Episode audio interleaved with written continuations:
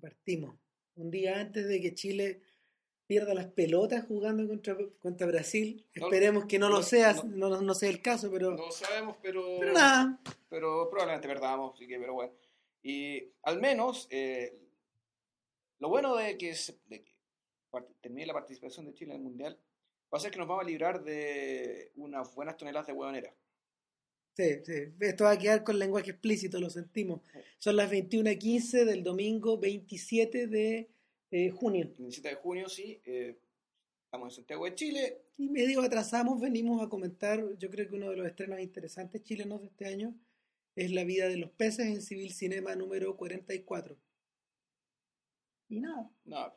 Vilches la acaba de ver hace un rato, la tiene más fresca que yo, que yo también la tengo un poco fresca. Eh, es la cuarta película de Matías Vice y de algún modo conversando con él en una entrevista que le hice hace un tiempo atrás, él me dijo que él sentía que de alguna forma era la primera película en forma que él hacía, es decir, la primera película formal, eh, la primera en la que él contó con un periodo superior a los 10 días de rodaje, por ejemplo, eh, la primera en la que él contó con una con una, una suerte de trupé eh, si bien de nivel internacional, una, una trupe que tú puedes esperar como por, una, como por una película que se filma en 35 milímetros, que es lo que él hizo. Ah, bueno, en realidad, digamos que la pareja protagonista de, de la película anterior, digamos, Lo bueno de llorar, eran actores de, nivel internacional, digamos, eran españoles, pero claro, a, lo que se refiere, dice, me imagino, es que tanto en la cama como, lo, como la, la, película anterior, Lo bueno de llorar, y ni hablar de Sado,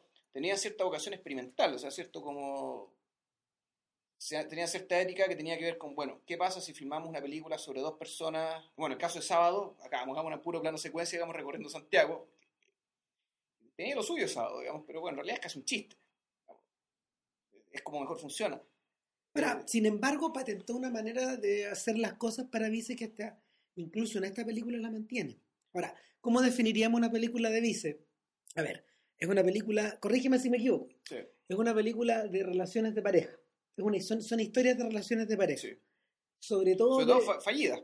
Sobre todo de desamor, en vez de amor. Es gente que se separa, es gente que se encuentra casualmente, es gente que tiene cuentas pendientes. Claro, o sea, el pasado es muy importante, y el pasado siempre está, está, está, flotando aquí. Es gente que se echa en cara cosas.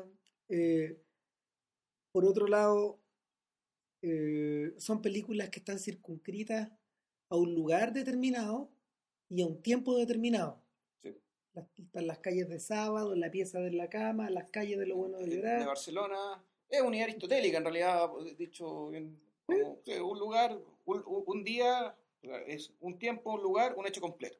Exacto. Eh, y, el, y, y, en último lugar, en último lugar hay un esfuerzo súper manifiesto de buscar, buscar una suerte de intimidad con el espectador que no siempre está lograda. No. Eh, pero que, que sí siempre se hace manifiesta. La intención. Claro. Ahora, eh, en la vida de los peces todas estas cosas se cumplen. ¿Por qué? Porque la vida de los peces es una película acerca de... Eh, es una película que transcurre en un, durante un cumpleaños en una casa bien grande, a mí me tinca que esas típicas casas como de la dehesa o de lo Barnechea, de por ahí. ¿Ah, sí? Sí, como que no lo explicitan nunca, pero ese tipo, ese tipo de casas a, las que cuesta un poco llegar, digamos, o a las que solía costar llegar. A mí me da la impresión de que en realidad era una casona grandota de Ñuñoa. Esa es la impresión que me pone como la arquitectura, fíjate. ya no quedan muchas de esas, pero en fin, el punto, el punto es que eh, a esta casa, a esta casa llega un personaje, llega Andrés. Andrés, encarnado por Santiago Cabrera, el actor de Héroes, pero para nosotros es el actor de Che, digamos, para este podcast. El actor chileno, que, es chileno, digamos, él nació en Venezuela o criado en Venezuela, no sabía, pero él es chileno, perfecto. Ah, eh, Andrés es un tipo que lleva prácticamente una década viviendo en el extranjero, viviendo en Berlín. Es un periodista que... Que él redacta, él trabaja para para, semanarios o para, o para revistas de viaje. Revista de turismo, exactamente. Claro. Eh, eh, y es un tipo que llegó a Santiago de paso, del mismo modo que a veces lo hace el propio Cabrera. Ya. y en esta ocasión en particular eh, lo invitaron a un cumpleaños donde se van a reunir un montón de amigos. O sea, eh, era un, claro, era un grupo de amigos de colegio, aparentemente. prácticamente, Era o de amigos de- la universidad. No, no, eran de colegio. ¿De colegio? algunos se conocían desde kinder, eso, eso lo decían ahí. Que se conocían todos de muy chicos, eh, amigos y amigas, que tenían todo en fondo una relación. Era un grupo de cuatro amigos, más un quinto que murió. Que era también un personaje medio fantasmagórico, digamos, que siempre está dando vueltas y que Claro. venía mencionando. Y que es hermano del dueño de casa que está siendo festejado. Claro. Y, y era el mejor amigo, digamos, de, de Andrés, digamos, quien Y es una casa, bueno, y, y- y esta casa es bien particular porque uno de los mismos, uno de los mismos personajes dice, en esta casa era donde quedaban todas las cagadas, en esta casa en este era cumpleaños, donde- claro. en este cumpleaños las- se hacían las parejas y se deshacían, siempre pasaban cosas en este Siempre cumpleaños. en la casa. Hace tiempo que no venía a estos cumpleaños. Y nada, parte de las falsas pretensiones de los amigos de juntar, a- de llevar a Andrés a este cumpleaños después de 10 años, es que lo quieren juntar Con una ex polola, con una ex polola. que también era del grupo. Claro. ¿Cómo se llama la ex polola? ¿Te acuerdas? Eh, Bea. Beatriz. Exactamente, Beatriz, encarnado, encarnada por Blanca Levin. Claro.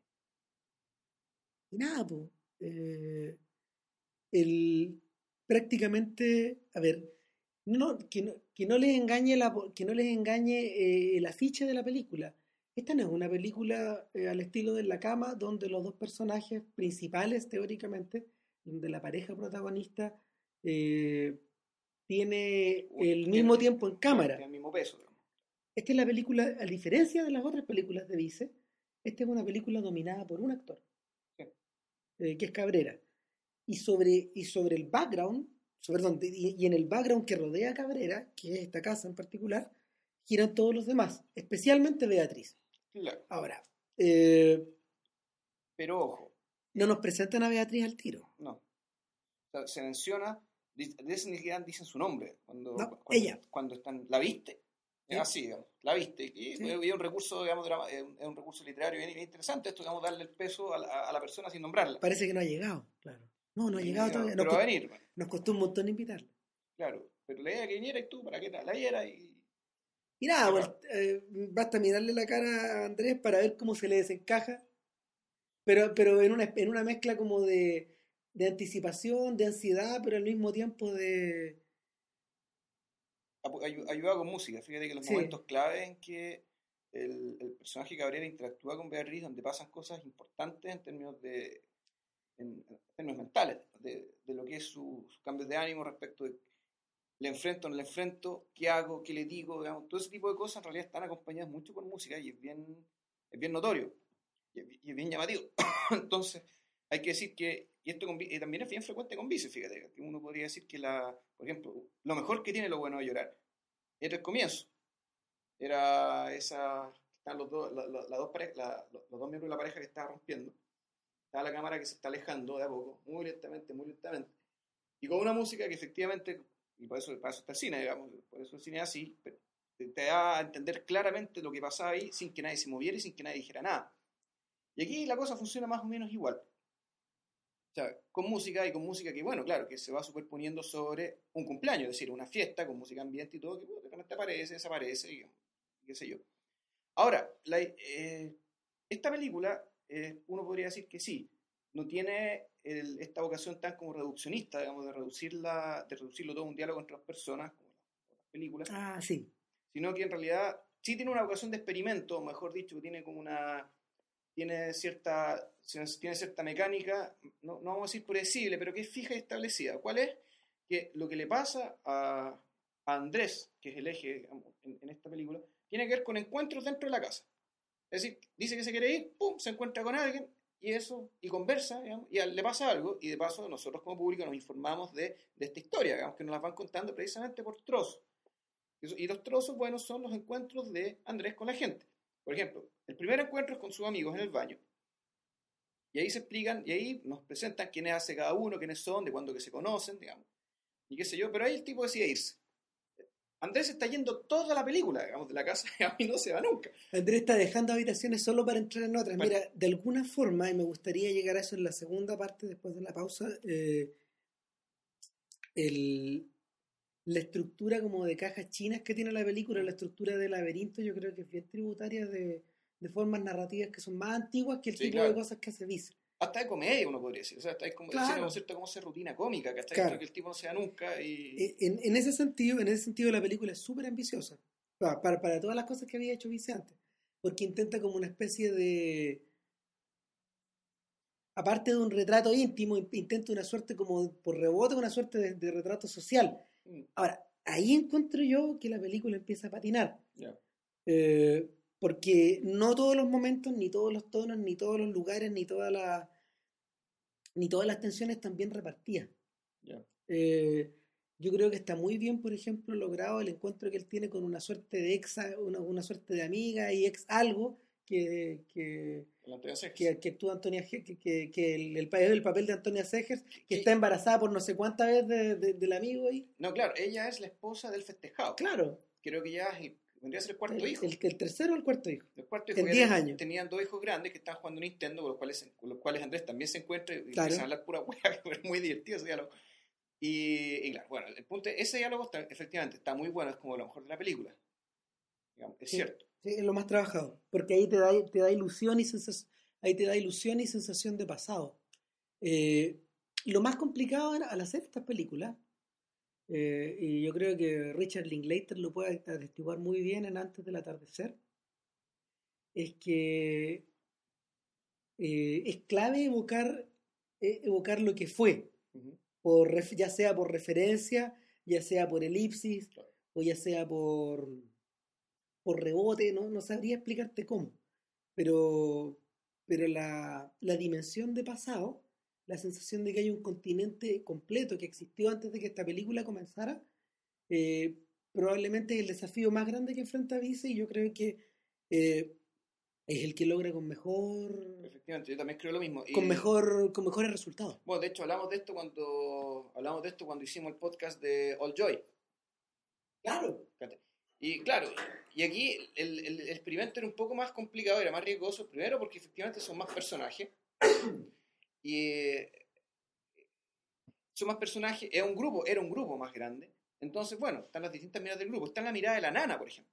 Sí, La nana en la casa, que también, eh, que, tam- que también, digamos, le aporta, le aporta una cosa como más, más terrenal, más prosaica, digamos, que tiene que ver, por ejemplo, qué, comían ellos cuando los iba a visitar a la casa. claro. Está la mirada del hermano de, de, de- de este cabro que murió. Claro, que, que sorprende a Andrés en la pieza de él, que es una pieza que ha estado ahí congelada 10 años de alguna u otra forma y de la cual el propio hermano, este cabro chico, no se atreve a sacar nada, de hecho. claro, es un, claro, un Y- santuario, digamos. Claro, y está, está también está también la hermana de La hermana chica la que hermana, creció. la hermana chica, claro, de, de este mismo personaje que le tira el corte. y le tira el corte a Andrés Claro. y, y eh, también hay personas a las cuales ellos se refieren que no aparecen nunca. Claro.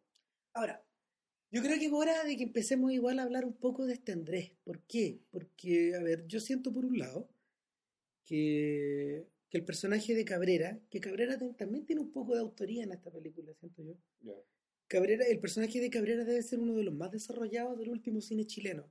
Me refiero en particular a este cine chileno que, que está tratando de irse para adentro, eh, post chacotero, post sexo con amor, post basu, po- po- post eh, machuca, eh, que lejos parece todas esas cosas. Hmm. Eh, de alguna forma el cine nacional ha estado de un tiempo a esta parte apelando a una a una suerte de intimidad o de encuentro consigo mismo que no ha tenido mucha suerte en la cartelera, en absoluto, eh, pero que sobre todo, sobre todo encuentro que no ha tenido suerte en la en la evocación de la experiencia misma. ¿Por qué? Porque ya sea, eh, eh, porque en los casos, en los casos como más logrados de, de esa suerte de intimidad, eh, que, que yo diría que es guacho, por ejemplo, hasta cierto punto, el tema es otro. Es. Sin embargo, sin embargo, hay- sin embargo, apelamos a algo que va para adentro. Sí, ¿cachai? También son películas introspectivas en cierto sentido, pero, pero están remando, tal como por ejemplo ocurre con El cielo, la tierra y la lluvia, en otra dirección. sí, claro, no, extrayendo otra cosa. Sí. El problema de estas películas es que son fácilmente desautorizables. Desautorizables en el sentido de decir, bueno, estos son rollos de gente burguesa eh, que tiene experiencia de gente burguesa, que viaja a Europa, vuelve, se desencuentra, digamos, que está ahí se echa de menos, digamos, de un- a, a miles de kilómetros de distancia del mundo, Claro. y que, y que en realidad, bueno, y hay gente que en realidad su, lo único interesante que tiene en su vida son sus propios recuerdos, ¿cachai? y que ya, chuta, y eso es la película. Piensan en Se Arrienda. Se Arrienda de una forma o de otra. Es la película que inauguró esta tendencia a la luz del día. Claro. Eh, Aun este- cuando también se trataba de otra cosa. Exacto, Ya. se trataba de otra cosa, pero eh, lo que ocurre en Se Arrienda es que el personaje de Gastón, porque así se llamaba el, Claro. así se llamaba el sujeto interpretado por el ministro Bruscoque, eh, cómo nos cambia la vida. El, el, el- el personaje de Gastón atraía sobre sí una negatividad tan grande, una carga, ni siquiera era carga emocional, era una carga negativa, era una carga negra. Era una, en realidad era, era anomia. Claro, de alguna manera. sí, Era anomia e indefinición respecto de su propia vocación. claro. Bueno, era, eh, era tan poderosa que se terminaba tragando los sentimientos de la película. O la, perdón, no, no, no los sentimientos, la evocación de. Bueno, la evocación de intimidad. Y de una u otra forma convertía en irrelevante toda la historia de amor, por ejemplo. Exactamente, exactamente. Eh, hacía que. O sea, hacía que todo. Era, era, esa película parecía un poco como. el- era la trama en, en tragedia o en, o en drama, digamos, de lo que pasaba al personaje de, de Carlitos de Cesante. Claro, fondo, sí, eh, La preocupación del chileno, ¿cuál era? Digamos, bueno, ¿cómo, ¿Cómo paró la olla? digamos, ¿Cómo ganó plata? ¿Y con quién me acuesto? claro, Y, eso, y esas son las preocupaciones, ¿cachai?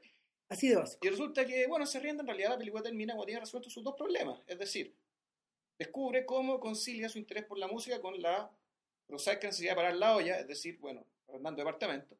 Y encuentra a Polola. Y ahí se acaba la película. Y bueno, el hecho de que la película termine de esa manera nos dice en realidad, bueno, ¿de qué se trataba esta película? Se trataba, bueno, de alguien que necesitaba definirse a sí mismo para poder, uno, parar la olla, y dos, bueno, acostarse con alguien, tener pareja, vamos, o lo que sea. Aquí estamos hablando de algo más complicado. Eh, lo que está pasando acá es otra cosa. Exacto. El, la, el gran problema de esa rienda, de alguna forma, es que nunca terminaba de asumir que era la historia de un gran egotista. Claro. Y, y en ese sentido, por, por eso mismo, eh, quedaba, en se- quedaba en desmedrada condición respecto de los mejores trabajos que ha hecho Fuguet. Eh, eh, en, este, en ese caso en particular, eh, por escrito. digamos. Claro, se entiende. Cosas Que literarias. película entonces. Claro, ¿qué pasa con Andrés? Andrés, Andrés está concebido de otra forma, el personaje, como, como estructura. O sea, si le preguntamos a Julio Rojas, probablemente nos diría otra cosa, pero Como lo percibimos acá, al menos. claro, pero como lo percibimos acá, es que Andrés está, conci- está concebido como un leading man, como un protagonista en el más clásico sentido Sí. de la palabra. Y es por eso que es súper útil que un, que un tipo como Cabrera haya sido el que se eche encima sobre los hombros el peso de, el peso de toda esa estructura. Eh, de una o de otra forma, todos los recuerdos que los personajes rebotan de él o que él rebota hacia ellos, terminan pasando a través de él como si fuera un cable eléctrico. Y eh, nos preparan el camino para la aparición de Beatriz en determinado momento de la Claro. historia. Es súper interesante la forma en cómo esta mujer aparece, porque de, un- de una manera o de otra, eh, bueno, ella, ella es como la carga negativa de, esta, de, esta- de este- del- de la estructura de la película. El, Ella en realidad es como una. Y ahí lo vamos a ver en la segunda parte. Ella tiene que ver un poco con la mala conciencia. Claro, Y se- un- cuando, cuando, cuando, cuando Levine aparece en pantalla, eh, saca- se- se- de la pantalla empieza a chuparse el aire de alguna forma. O sea, eh, eh, el, tú, no- tú notas la... Tú notas como la tremenda diferencia que hay. Es que cuando aparece ella, efectivamente, de nuevo música. Sí, pues. Hay una música, me da. Una música como de iglesia, es extraña la música que aparece ahí, pero que efectivamente baja, inmediatamente baja el tono, baja la revolución y es como si, claro, un momento álgido. Y además, el, cuando aparece, él viene bajando la escalera para irse, digamos, por primera, segunda, tercera vez que quiere irse, y se encuentra que ella está abajo justo en la escalera. Y cuando finalmente le confronta a hablarla, además hay, hay intervenciones con ciertas lucecitas, no sé si te, te acordás de eso, que también estaba en los créditos y era parte como la estética recurrente de la película. Claro, son como lucecitas de Pascua. Son lucecitas de Pascua que están artificialmente resaltadas a través de juegos de focos, probablemente. Entonces, el, antes, yo creo en la segunda, vamos- en la segunda parte vamos a hablar de la- de- del tema de, de Beatriz, eh, pero quiero yo además agregar que eh, todo lo que tiene que ver con, eh, con, con Andrés en cierto sentido, la, la, la película te va guiando para que tú lo veas un poco como si él fuera un fantasma que está de visita. Un fantasma que está penando. Yo pienso que es al revés. Que en realidad, o puede ser al, re- puede ser Yo que la pienso que es al revés. eh, que en el fondo, de alguna manera, estamos visitando a este personaje que pudo, por ejemplo, haberse o no movido de Berlín, pero los fantasmas giran en torno a él. O sea, que, él ve como fantasmas a los demás. Claro. Eh, pero yo creo que es hora de la pausa cognitiva de rigor. Antes de terminar de desarrollar esta idea. Sí, claro. ¿Sabéis que no? Yo creo que no, porque el... pero es que ¿sabéis por qué no? Bueno, eh, mira, a ver, ¿sabéis por qué yo creo que es así? ¿Ya? Eh, que, que corta la pausa. El, yo, yo cre- poner pausa si quieren. Claro. Yo creo que la, yo creo que no, porque hasta cierto punto, hasta, cierto punto la la forma, la forma en que, la forma en que este gallo va, la forma en que, la forma en que este personaje va, va girando en torno a todos los sujetos, digamos, siempre está relacionada con cosas de atrás. Claro. El, claro, es que lo único que tiene en común con la gente que está ahí, pues Ahora- Ahora, si lleva 10 años viviendo afuera. está, es tan poco en común que miren, miren cómo se viste. Andrés es un personaje que se viste, se viste a la europea, se viste como cabro chico. Las personas que, las personas que eh, por ropa son más parecidas a él en la película son los cabros Cabros chicos chicos. que juegan Nintendo. Exactamente. Es decir, no sé, pues está vestido de jeans, está vestido con una, Con un canguro, con un canguro con Con- sierra y una chaqueta de cuero encima. pero con un muy buen canguro y con una muy buena chaqueta Sí, de cuero. ¿cachai? Con un muy buen corte de pelo, con un muy Bueno, buen De bronceado. hecho, los cabros chicos le dicen, tú te ves más joven que mi papá. Claro, Sí. ¿por qué? Porque los amigos de él, los compañeros de curso, son todos unos señores que andan con camisa, que andan con su, con, con su camiseta de piqué, eh, o, o están con chalecos. Eh, de hecho, yo creo que la aparición, lo, lo más impresionante, yo- para mí, de la película todavía, eh, es la aparición de Beatriz. Porque cuando ella aparece, me gustaría preguntarle a Visa esto, pero cuando ella aparece, lo que vemos por delante no es la Blanca Levin de la cama. Esta Blanca Levin hiper delgada de las No, sí, teleseries. se van a engordar. Y el, el No, no, es que venía del embarazo. No sé si esto es antes o después del Ah, embarazo. No, pero el punto es que eh, Bueno, es, pero- es- pero- pero- es deliberado cuando le muestran el perfil. es, Es una señora. Es una señora. de. Que está peinada como señora, maquillada como señora, vestida como señora. Y la complexión de su cara es de señora. Y sin embargo, ¿qué tenemos por delante? A un hombre que está amando a una mujer que no ve a la señora, sino que ve, ve a la Claro. Beatriz de hace 10 años. Exacto. Claro, claro. Eh, yo creo que eso, yo creo que la película nunca se recupera, Es que de- es de- nunca se recupera de esa percepción. Pero, pero fíjate, bien, que, pero, para pero al revés, fíjate, ¿cachai? Que la, siendo que este sujeto supuestamente está más o menos igual, se mantiene joven como estaba antes, se viste como cabro, digamos, ¿cachai? Se viste- resulta que la, cuando la, la Blanca Le dice, yo vi una foto tuya en unos tuiteros donde escribes y no te reconocí.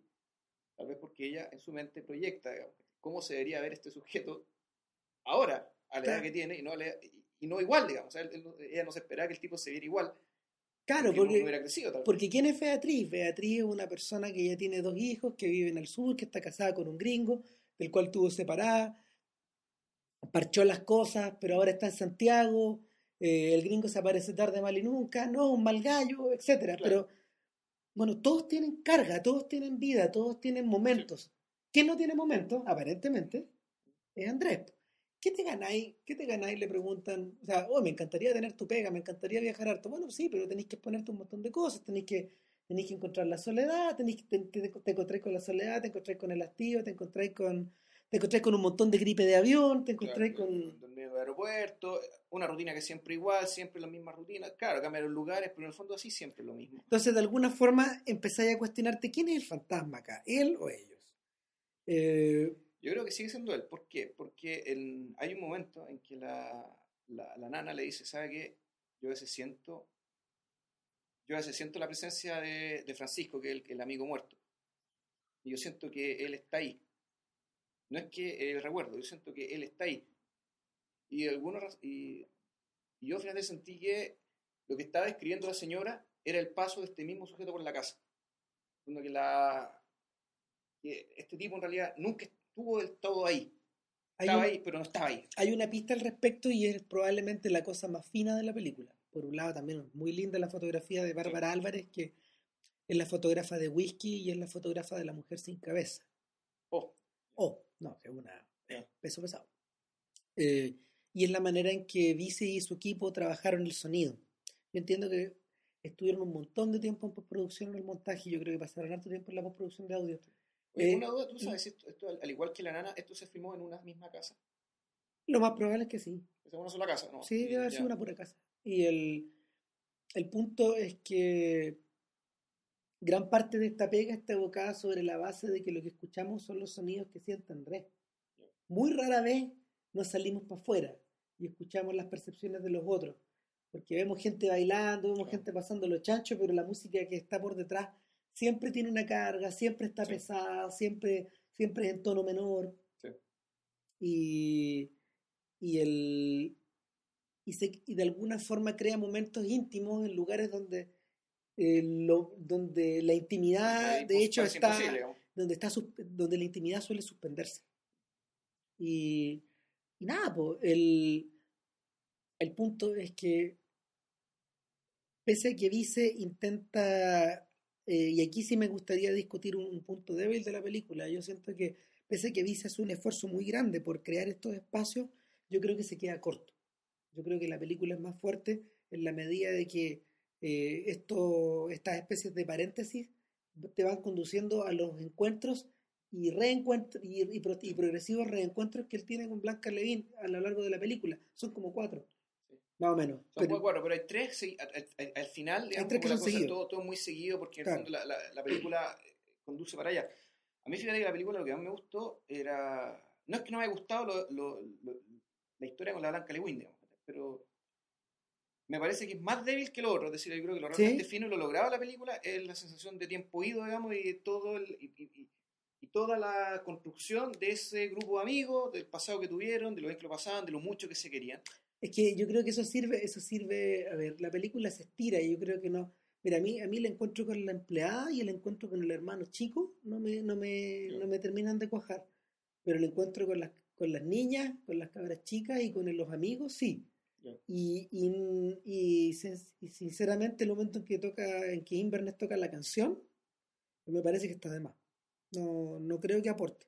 Pero el, pero sí esa sensación de tiempo oído, esa, esa sensación de que tú vas pasando, La canción en vivo, tú. claro, Ah, claro, eso está hecho precisamente para que eso eh, tiene, una función. Ahí se nota la costura. Eso está hecho básicamente cuando ellos se miran, porque tuvieron un encuentro muy breve, muy torpe. Y después se, se miran de nuevo cuando estás justo escuchando la canción y ahí deciden ya que vamos a hablar en algún momento. claro, mira, eh, tiene- un- esa es la función, digamos. un, tipo que, un tipo que resuelve muy bien ese problema es Nani Moretti en El Caimano, Neil Caimano. En, el- en esa película Moretti eh, de alguna forma reinventa para nosotros la experiencia de escuchar The Blower's Daughter, esta canción, esta canción que sale en Closer y que estos brasileños hicieron hace un tiempo. Ay, por Dios, ya. Eh, pero aunque parezca mentira, eh, Moretti hace que suene nueva. Ya, Y es un encuentro que Moretti va teniendo contacto visual con una mujer en un auto. Y, y crea el momento. A partir de una canción, no sé, que, que- que en el fondo ya no podéis volver a escuchar ni una vez más. Claro, o sea, no, no, no que es una mala canción, digamos. No. La majadería la destrozó la pobre canción. Bueno, el punto, el punto es que eh, los, momentos, los momentos en que uno usa canciones en off son súper complejos. Especialmente si quieres eh, reflejar emociones muy fuertes en Sí, pantalla. claro. Son muy delicados de, de armar, son muy delicados de, de poder configurar y que la gente te los termine creyendo en esta época en que uno ya no cree en nada, en que uno ya cree en youtubazos nomás. Sí, claro. Pero, pero la, la película yo creo que se fortalece, la película de Vice, para volver a Vice, se va fortaleciendo en la medida de que los encuentros de, de, de los personajes principales eh, van poniéndose cada vez más claustrofóbicos. Y el y yo creo que yo creo que hay, no sé, yo creo que he visto pocos instantes más intensos este año eh, que, que esta escena, que esta escena con los, con los pececitos en el porque de alguna manera Vice dejó la cámara puesta ahí, no tuvo necesidad de moverla y los, y los silencios y la luz y, y los rostros de los actores eh, lo arman casi todo. Bueno, y los diálogos. Sí, El diálogo es un diálogo, el diálogo que, dicen ahí es bien, un diálogo, no, no va a decir sucio, medio ramposo, me- no, no, no es eso, pero es un diálogo eh, que básicamente tiene que ver de nuevo con la valoración del pasado, decir, y con lo que con lo que fue y lo que no pudo ser y el valor real que tuvo, digamos, ya a partir de ahora de la distancia, a partir de, de los hechos consumados, que resulta que, bueno, la película nos dice que no, tampoco están tan consumados. Claro. Ahora, eh, nada, pues ahí está el viejo juego tramposo de hasta qué punto podemos revivir lo que fuimos. Eh, existe la posibilidad de poder eh, replantear eso. Habrá una segunda parte entre nosotros. Son preguntas tan viejas como, mira, son preguntas tan viejas como las películas y al mismo tiempo son preguntas tan viejas como los sentimientos que los, que, que los abrigan. Eh, de alguna manera, eh, de alguna manera, eh, yo creo que yo creo que Vice por fin, por fin consigue en una de sus películas evocar esa sensación de evocar, evocar esa evocar la sensación de la posibilidad amorosa como algo que está integrado a la trama. Yo creo que en la cama, por ejemplo, esas costuras se notaban. Eh, y, y, y, la película asimismo estaba determinada como por su...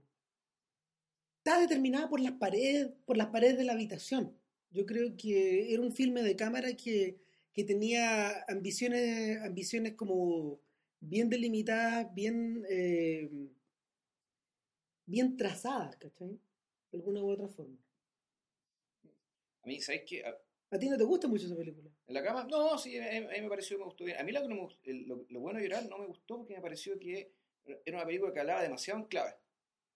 Es una película cuya. que dejaba demasiado. ¿Demasiado fuera? De, Yo no la vi. Dejaba demasiadas cosas fuera como para que uno se hiciera una cuenta cabal respecto de qué, fue, qué era esta relación.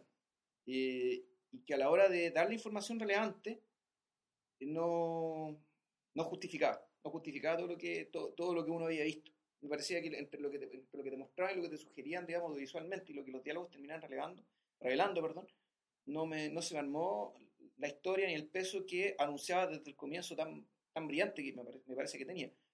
Yo creo, en esta película, lo que no me gustó fue el hecho de alarga de para mí habría sido, la película habría sido mejor eh, si hubiera de, dejado claro desde siempre que todo esto era pasado y no haber, no haber jugado, no, haber metido elementos del suspenso. Ah, pero, pero, pero resulta que si no los metí, si no metí este, este dentro, de acuerdo a las convenciones que avise, eh, le interesaba trabajar para esto, y no estoy hablando de lo que él me haya dicho, sino que son bien evidentes cuando uno ve la película.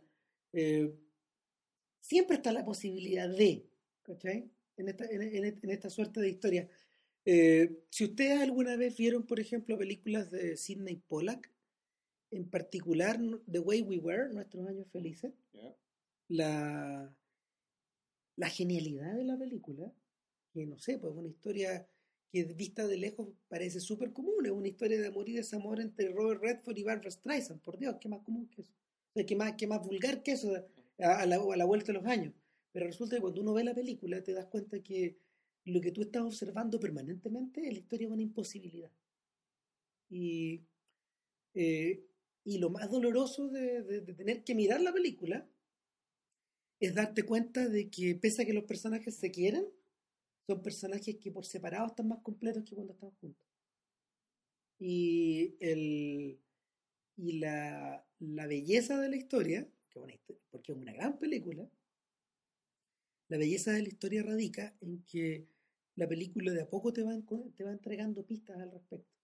Te las va entregando en la misma medida de que, la, de que en cierto modo en la vida real uno termina por eh, aceptar o... o sea, hacer la suma uno más uno hasta que llegas a la conclusión de que... De que en realidad no. no mejor que no. Tú podéis porfiar todo lo que queráis, pero, pero parece que no.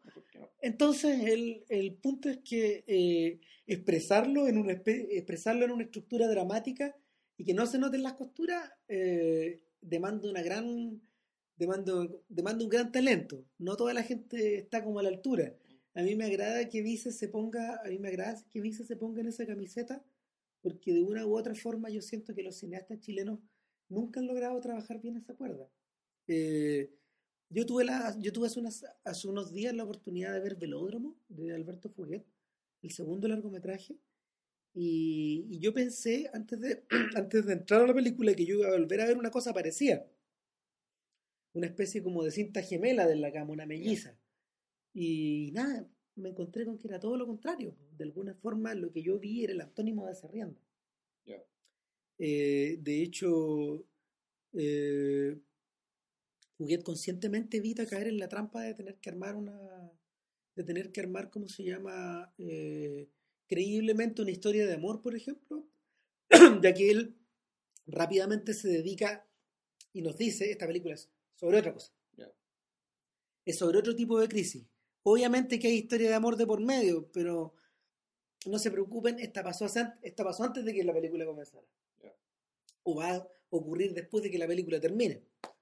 Eh, pero, pero en el caso de Vice no, pues Vice se pone como en la disyuntiva de tener que armar, eh, de, tener que armar y hacer creíble una historia íntima. Y yo creo que me parece lo más, lo más valorable del esfuerzo.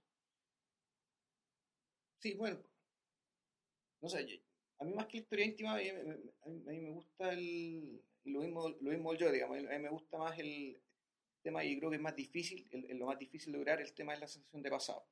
Es decir, el, eh, aquello que fuimos, aquello que tuvimos y cómo eso está penando, estamos, está flotando, todavía existe, todavía nos une, todavía nos separa, pero todavía está.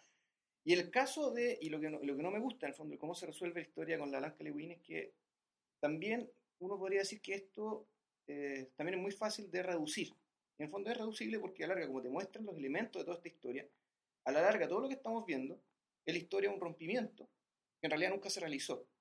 Es decir, los dos personajes que estamos, de los que estamos hablando es gente que nunca rompió oficialmente. Y que realmente pasaron 10 años hasta que realmente decidieron romper. Y averiguaron ni más ni menos que eso.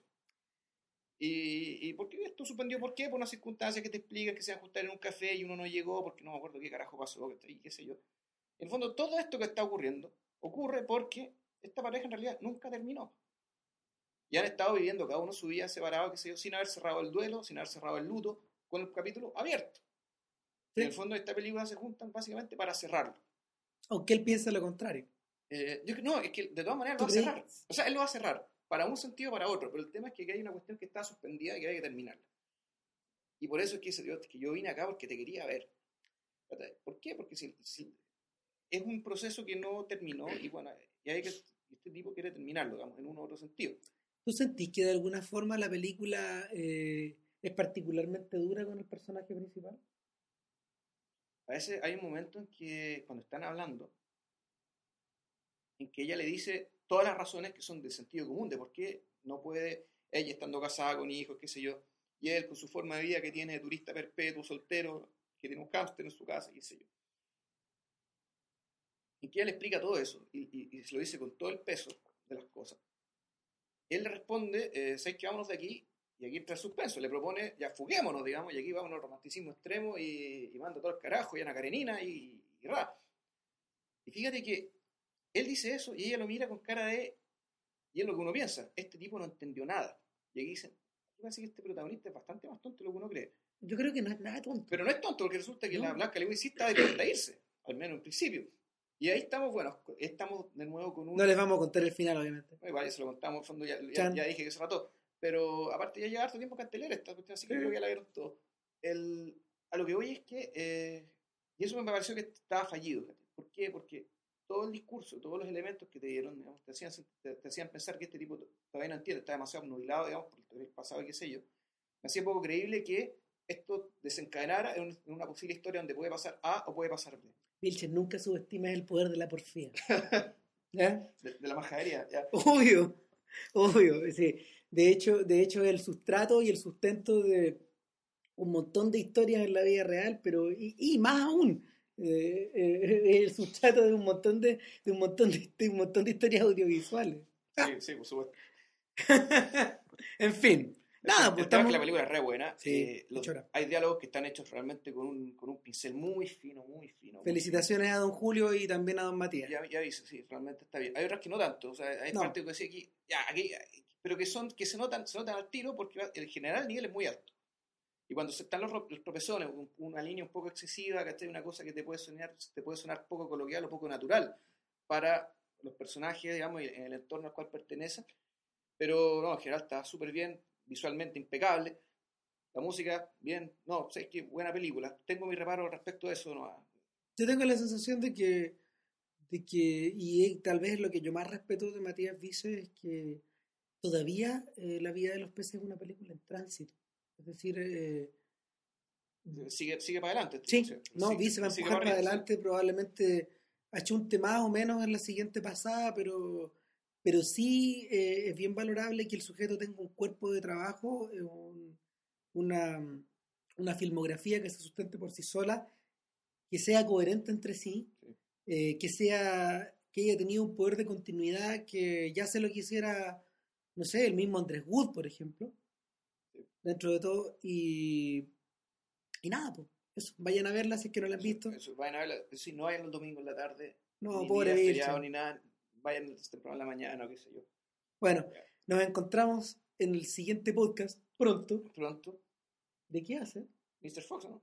Ah, sí, Fantastic Mr. Fox, por fin, de Wes Anderson. Que estén bien. Chau. Suerte, chao.